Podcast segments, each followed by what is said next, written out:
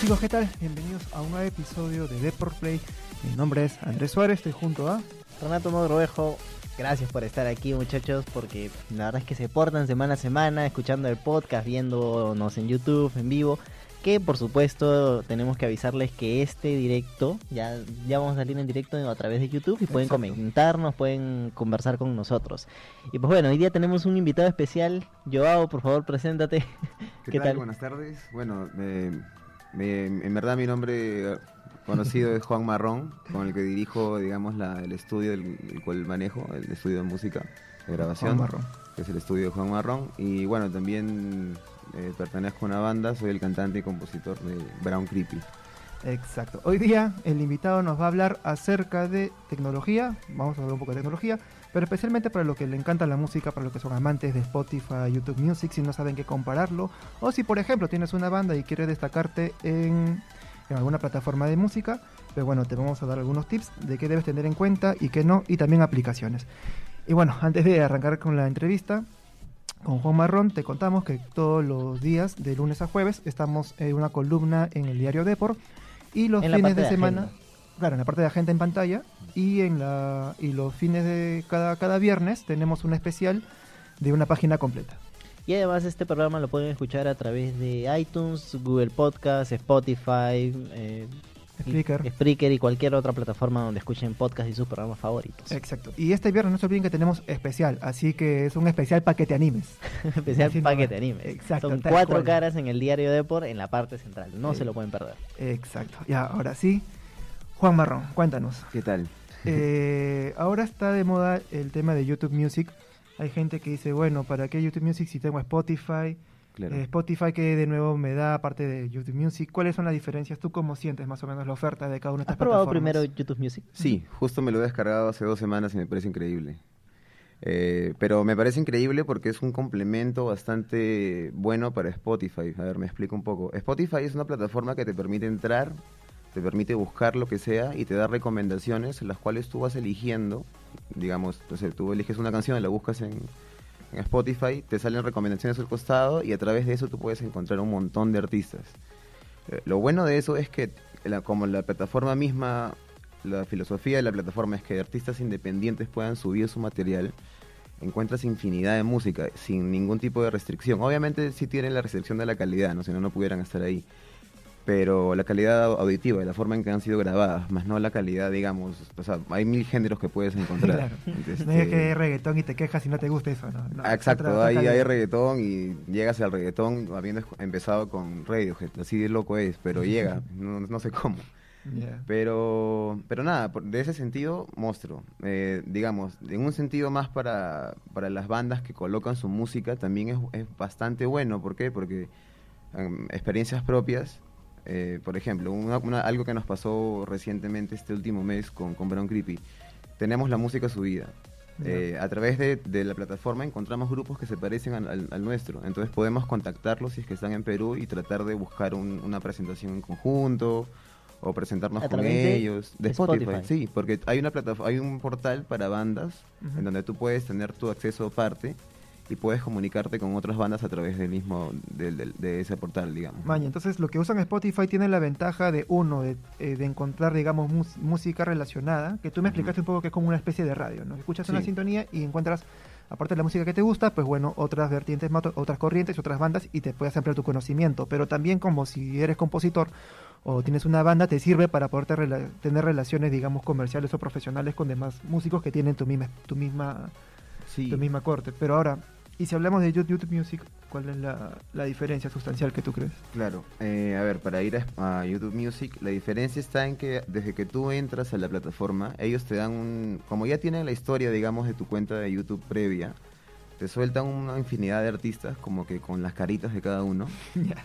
Y entonces como que a mí me pareció como que, ah, su, tengo que poner de nuevo cada uno, pero en realidad los puse y se te van abriendo como un árbol genealógico, diferentes artistas que tú realmente vas diciendo, man, y ese sí me gusta, ese no. Entonces, digamos, de alguna forma, el eh, YouTube Music es más selectivo para la música que vas a escuchar. Es como que es tu lista privada, pero que tienes solamente tus gustos. Es- no, no me ha salido nada tan loco, digamos, como que, como que sorpresas, ¿no? Y toda la música que escucho me, me- me gusta mucho y, y, ah, descubro nuevos artistas, sí, pero digamos, no, no va por la onda de alejarte tanto de, de donde tú partes, sino de, de mantenerte en el, en el género en el cual has partido.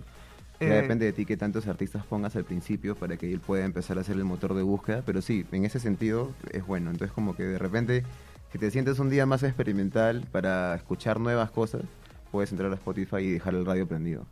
Claro. Pero si te sientes como que hoy día quiero quedarme en mi espacio y estar tranquilo, sin sorpresas, el YouTube Music es fenomenal. Entonces, Eh, voy a interrumpir un segundo. Un saludo para Eric Rojas que se acaba de conectar a YouTube. Muchas gracias. Compartan este directo por favor a través de sus redes sociales para que más gente conozca a Joao y a su banda y un poquito más sobre la música y Marrón. sobre aplicación. Ah, los dos. A Juan. Marrón.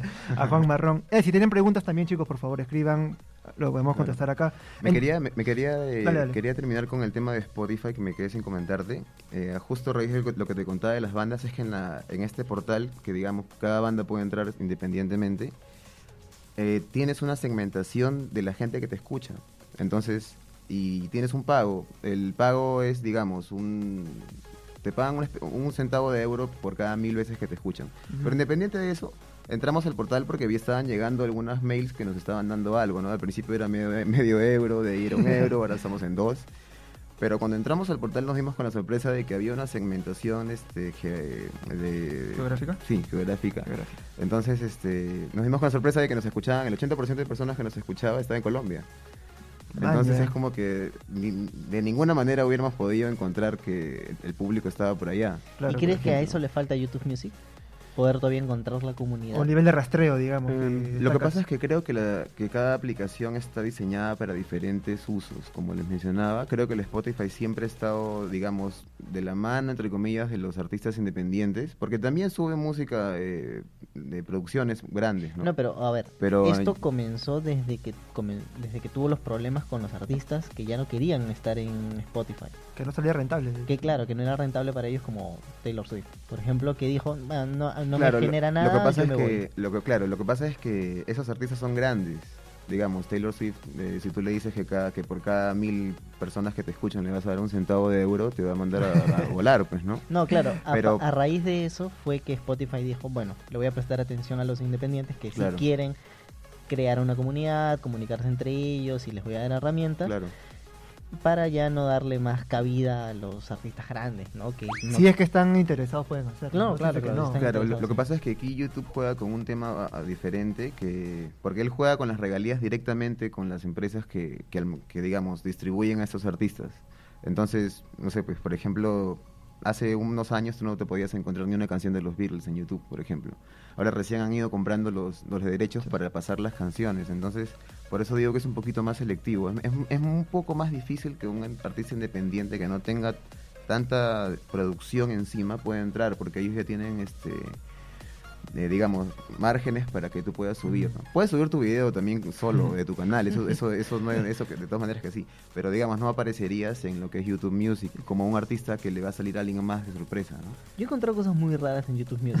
Ah, pero es que depende, depende de lo que tú hayas puesto al principio. Claro. pues. O sea, O sea, claro, tengo los artistas que me gustan Claro, y obviamente, por ejemplo, dije, a ver, voy a buscar los no sé quién y los no sé cuántos. ¿Estarán? Y sí, salen Claro. como 3, 4 álbumes de ellos. Claro, es que es que es una banda que tiene historia musical Claro. bastante amplia, ¿no? Ahora, bueno, eso fue ya para cerrar un poco el, el debate YouTube Music, Spotify. Lo que es calidad, ¿con cuál te quedas? Uno u otro, calidad, eh, pucha, o sea, la, la música con mayor calidad, de todas maneras va a estar en, en YouTube Music, por, por- por lo mismo que siempre ponen el requisito, pues. ¿no? Ok, navegación. Navegación. Exploración de novedades. Ah, por, por ahora YouTube, porque tiene menos comerciales, no son tan largos. Ya, ok. y lo que es novedad, hallar cosas nuevas. Ah, Spotify, viejo. Bueno, chicos, ya están atentos por si quieren elegir entre una y Pero, otra de espera. las aplicaciones. Una pregunta. Dime. YouTube Music no tiene comerciales. Ahora sí, ¿Ahora sí? Sí. ¿Ya lo pusieron? sí. A mí no, hasta ahora no me salta comerciales. Sí, yo estoy harto de escuchar la de las este, toallas higiénicas de, de nosotras Chile. He comprado todos los, los espacios, creo. Pero bueno, entonces chicos ya están advertidos. Y bueno, ahora que estamos hablando de Spotify, hablaste un poco de lo que es eh, compartir música Spotify, que tienes que compartir ciertos cánones de calidad. Si tienes una banda o eres cantante sol, solista, un artista en solitario, Claro. pues bueno, vamos a hablar de lo que son los agregadores. Pero antes recordarles que bueno, nos pueden encontrar en las plataformas de SoundCloud, Spreaker, Google Podcast, Spotify y en todas las plataformas de Google Podcast habías y por haber. Y iTunes también, y todas las aplicaciones habías y por haber. Como tiene que ser. Bueno, tiene. acá Eric nos comenta que hasta ahora no prueba YouTube Music. Bueno, ahorita en este momento hay tres meses de Gratuitos. de gratuitos de YouTube Premium, YouTube Music y las otras Exacto, solo debes, de ah, pago, ¿no? De YouTube. sí, solo debes este agregar la información de tu cuenta bancaria y ya. Ah, ya y está. hay una hay una nota en Deport Play cómo cancelar la cuenta en el momento que ya no quieras pagar. Exacto, Claro, es lo que voy a hacer acá en dos meses. Claro, sí, no es normal. es normal. Bueno, hablemos de los agregadores. ¿Qué, tiene que, ¿Qué tengo que hacer yo o alguien o algún músico Para que para, aparecer? ahí. Exacto. Vamos a hablar de, de los agregadores. Explícanos un poco, que parece que te facilita el trabajo. A ver, a ver el, el sentido de los agregadores es como una especie de protección para todas estas plataformas que están eh, online. Por ejemplo, Spotify, Deezer, eh, iTunes Music, Google Play, eh, YouTube Music, todas, todas este, te necesitan una especie de, de protección para que no cualquiera pueda enviarle un material, eh, digamos, que, que de repente no tiene todavía una calidad de grabación buena para que pueda ser reproducida. O sea, si yo me grabo cantando en mi celular, no, eso no. Mm, No te lo van a devolver, te van a decir que no, no, no, no cubre la, Por- la por muy bien calidad que cante. pidan. Por muy bien que cantes. Bueno, perfecto. Claro. Como digo, como digo, estamos hablando so- solamente de la calidad de grabación, no, no del género. Eso es independiente, cualquier género puede entrar. Ahora, ¿qué es un agregador? Un agregador son estas protecciones, las cuales son empresas privadas que eh, llaman a los artistas independientes o bandas y todos los que se dedican al rubro y tengan música, ya esté registrada en su país o no, porque ahora tú puedes registrarla en Updike y puedes registrarla también online internacionalmente. Puedes no estar en, en uno u otro, eso ya depende de ti. Pero ese es un tema bien largo para. Sí, sí, es Sí, un sí. tema largo y polémico. Bastante, sí, bien polémico. Suena Zapdike, ya, ¿sabes? Todos se lanzan, todos se lanzan. Pero bueno, este...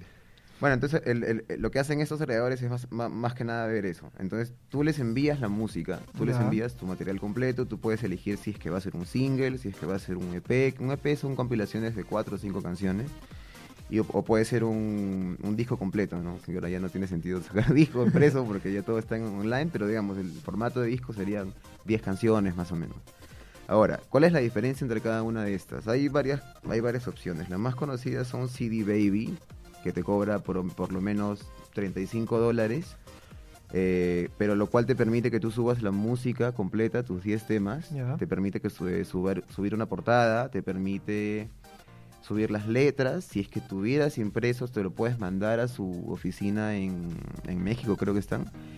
Y bueno, y, y se encarga de subirte la, la- la música a todas las plataformas. Y, y- y en verdad lo hemos comprobado, hemos entrado a todas y en todas está. O sea, eh, no, no sabíamos si hay plataformas que a veces ni usas porque que cada país tiene sus preferencias, ¿no? Claro. Pero, pero sí. Hay otras, por ejemplo, esa cuesta. Hay otra que se llama Altafonte, que esa trabaja, es española, pero trabaja en Latinoamérica bastante. Ellos no cobran, por ejemplo. Ellos más bien eh, retienen un porcentaje, digamos, de, la, de los ingresos que vayas teniendo a través de las plataformas. Ya. Lo cual de repente es un poco más factible para bandas que de repente no tienen mucho presupuesto para empezar, pero igual ellos se suben la música a todas las plataformas, igual te dejan subir un arte o una portada del disco. Y nada, funciona muy bien. Este, yo empecé con ellos también. O sea, hasta ahorita eh, conozco Altafonte y a, y a CD Baby porque he trabajado a Son través los que recomiendas. son los que conozco, porque sé también que existen otros que se llaman Dis- DistroKit, por ejemplo, y RuNote, que son, eh, lo que yo sé de ellos es que ellos sí te permiten agregar, por ejemplo, materiales extensos, pero ellos siempre te cobran por canción. O sea, canción que subes, canción que te cobran. Claro. Es independiente, no, no es como que un paquete como los otros, ¿no? Vale. Entonces, Altafonte para los que tienen poco presupuesto, CD Baby para los que quieren ya un Sí, poco más si te quieres ahorrar el roche de, de, de repente hacer tanto contrato y todo eso, porque el contrato con CD Davis te pago, acá está mi música, te mandan un correo en cinco días diciendo que está aprobado o no está aprobado y, y procede. Y si hablamos de calidad de servicio, digamos de asesoría respecto a la calidad del, del audio que vas a subir a la plataforma, Eh, ¿lo, lo ves por igual? ¿O no? mm, a ver, eh, Altafonte maneja una red social, eh, bueno, el Facebook tiene varias plataformas sociales y ellos ayudan bastante al artista cuando va a hacer un lanzamiento, tú les escribes y ellos te hacen la publicidad, digamos, gratuitamente. Digamos, no, no tan masiva, pero sí te ponen, sí te comparten, sí están ahí contigo, apoyando todo lo que tú estés sacando. Vaya.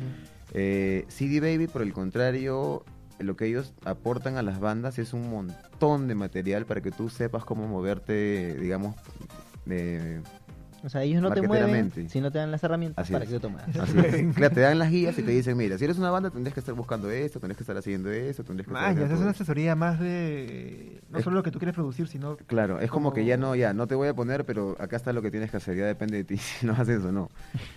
Este, pero sí, a mí también me sorprendió y te llega diario, interdiario, te llegan esas cosas, ¿no? Y siempre te envían obviamente las ofertas para que puedas seguir subiendo, ¿no? Eso es bacán porque en realidad tú subes un material y después de un mes te llega otro correo y te dice, oye, hace un mes que no he subido nada.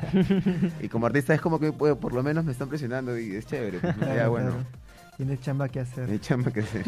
Bueno chicos, ya saben, ahora vamos a la siguiente sección, ya saben los agregadores, ya saben la diferencia entre Spotify y YouTube Music. Vamos a hablar acerca de las aplicaciones. ¿Qué aplicaciones, sea en, de Google o también de- del sistema iOS, debes considerar para tener en cuenta al momento de, de generar tu propia música? Y sí, Z, te voy a dejar de decir chicos. Hace un par de, hace un par de Ah, programas me he el dado cuenta que es mi, mi muletillo. El programa pasado ya dijimos, si dice chicos, un lapo en vivo. Ah, sí, Una ya. más y un lapo. Muchachos, Claro, está.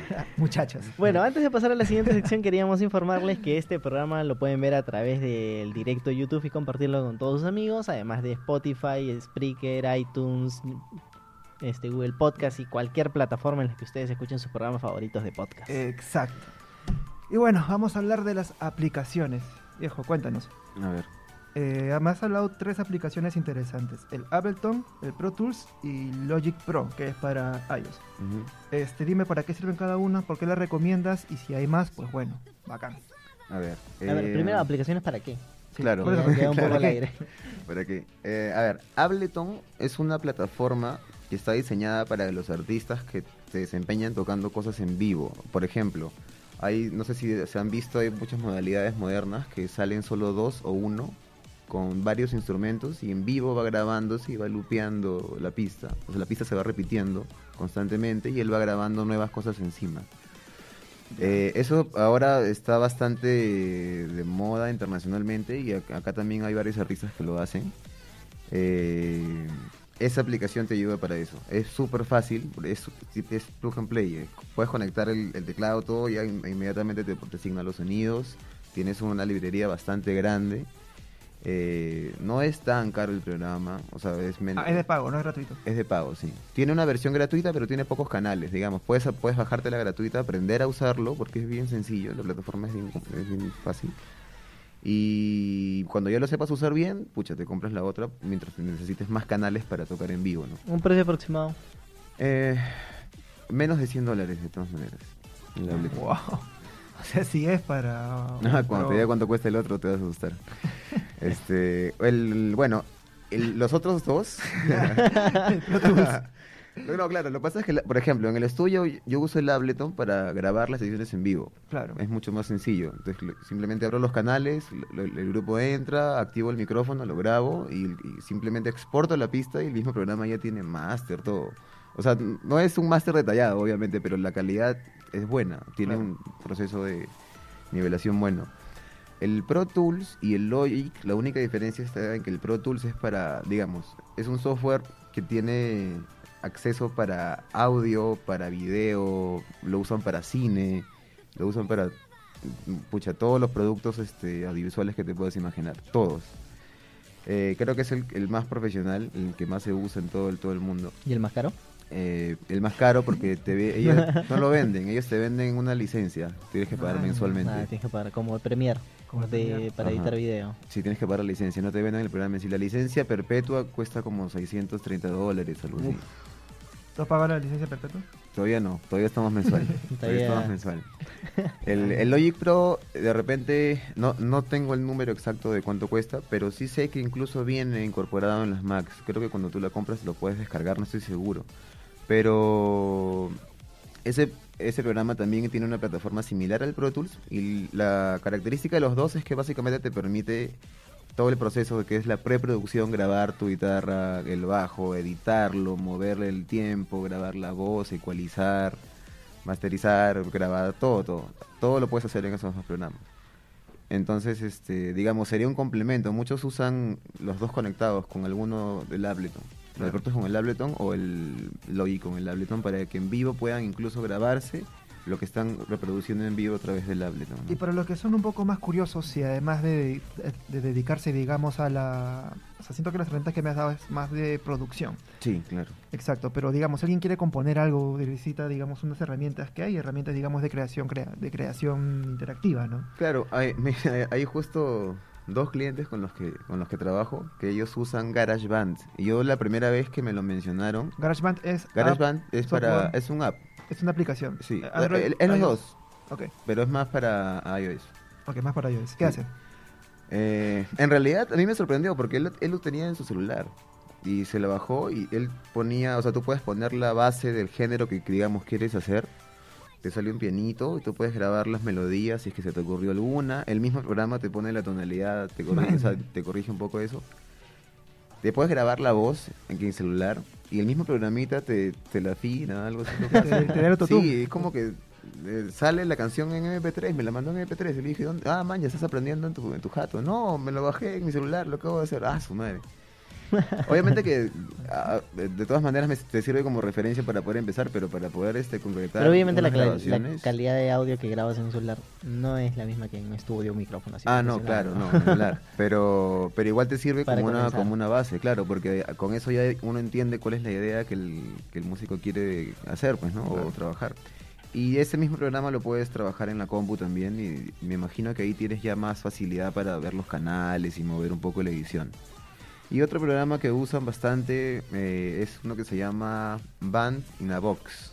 Ya, Que ¿qué es un programa en donde pones acordes. O sea, la- el programa, te- tú pones el género, por ejemplo, pones rock. Y pones los acordes. Y pones play. y el programa simplemente te reproduce la orquesta completa con los acordes que tú has puesto. Eso te sirve para de repente alucinar una letra, o de repente componer un solo, o de repente poner los acordes que tú habías pensado y ver si te gustan o no. O el género, cambiar entre uno u otro.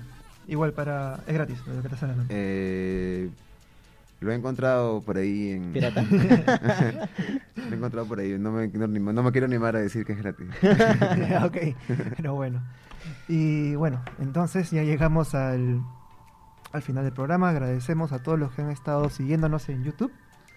Este, Recuerden también que lo pueden compartir y que por supuesto este fin de semana eh, tenemos un especial de cuatro caras en el diario donde vamos a hablar cosas muy muy chéveres, no se lo pueden perder.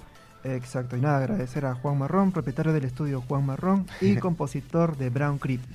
Pero creepy. Brown Creepy.